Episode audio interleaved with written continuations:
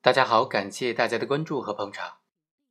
我国合同法第九十五条就规定，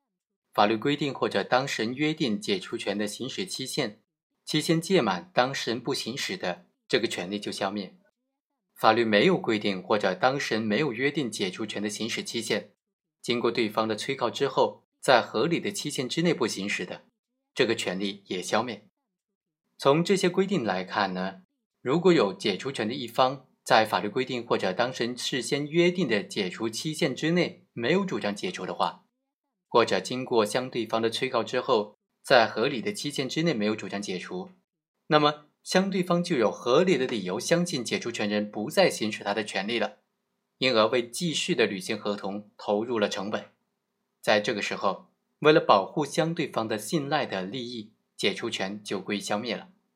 关键的问题在于说。如果法律没有规定，当事人也没有约定，违约方也没有催告解除权人行使解除权，此时应该怎么样认定解除权究竟消灭了没有？根据最高人民法院关于审理商品房买卖合同纠纷案件适用法律若干问题的解释第十五条，法律没有规定或者当事人没有约定，经过对方当事人催告之后，解除权行使的合理期限为三个月。对方当事人没有催告的，解除权应当在解除权发生之日起一年之内行使，超期不行使的话，解除权就归消灭了。这个司法解释将经过催告之后行使解除权的合理期间定为是三个月，在没有催告的情况之下，解除权的除斥期间规定为一年。但是呢，这个司法解释仅仅适用于商品房的买卖领域的，所以有些人就认为。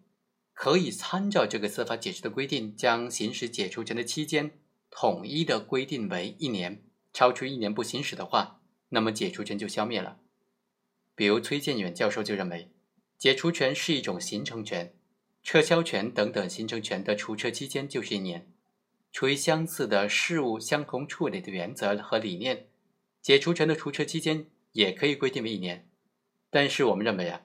解除权的消灭问题不能够仅仅考虑时间因素是否发生足以使相对方相信对方不再行使解除权的这种情形，显然更具有实际的或者实质的意义了。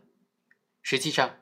解除权消灭的原理就在于说，因为对方的信赖，继续的为履行合同付出了巨大的成本。如果任由解除权人解除合同的话，就会造成双方权利义务的严重失衡了。举个例子来说。刘某和黄某在二零零八年的四月五日签订了商铺的租赁合同，约定刘某将商铺出租给黄某经营，期限是五年，租金是每个月五千块钱。合同约定黄某应当在每月的十号之前交租，每超期一天，黄某应当按照月租金的百分之一支付违约金。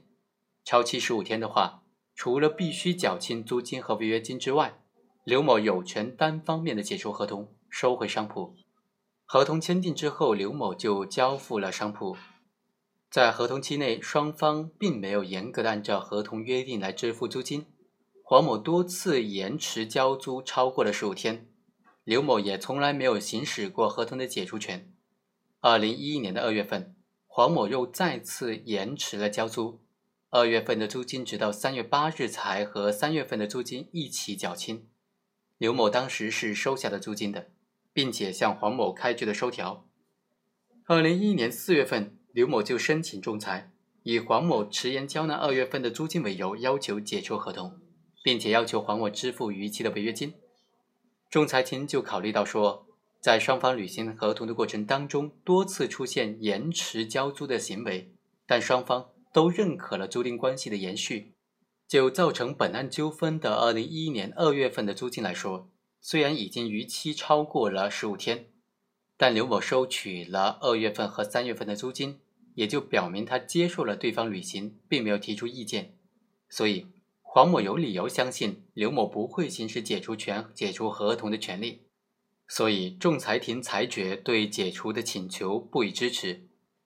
但是对于迟延履行违约金就支持了。同时解释说，如果再发生超期十五天的情形。刘某可重新享有解除权。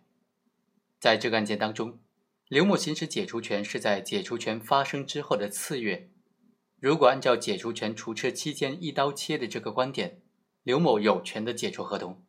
但是从合同履行过程以及刘某受领履行的这个情形来看呢，黄某是完全有理由相信刘某是不会再行使解除权的了。这种信赖应当得到法律的保护。刘某再行使解除权就属于滥用权利了，不符合诚实信用的原则。但是这并不意味着可以纵容黄某。在合同的动态履行过程当中，因为一个事由产生的解除权消灭之后，不排除因为另一个事由产生新的解除权，所以在解除权消灭这个问题之上，法律并不适合统一规定为除斥期间，而是需要法院或者仲裁庭在案件当中综合的考虑双方当事人之间的关系、合同的履行过程是否存在催促对方履行，也或者受领履行等等主客观方面的情形。站在一个理性人的角度考虑，是否有合理的理由相信解除权人不会再行使解除权了？行使解除权的时间是推断解除权人是否主观上放弃解除权的因素，也是平衡解除权和交易安全之间需要考虑的因素。但这并不是唯一的因素。另外啊，解除权它是一方在另一方根本违约的情形之下可享有的单方终止合同的权利。解除权的消灭是个例外，除非有充分的理由相信解除权人不会再行使解除权了，或者解除合同不符合诚实信用的原则，否则不能够轻易的认定解除权消灭的。好，以上就是本期的全部内容，我们下期再会。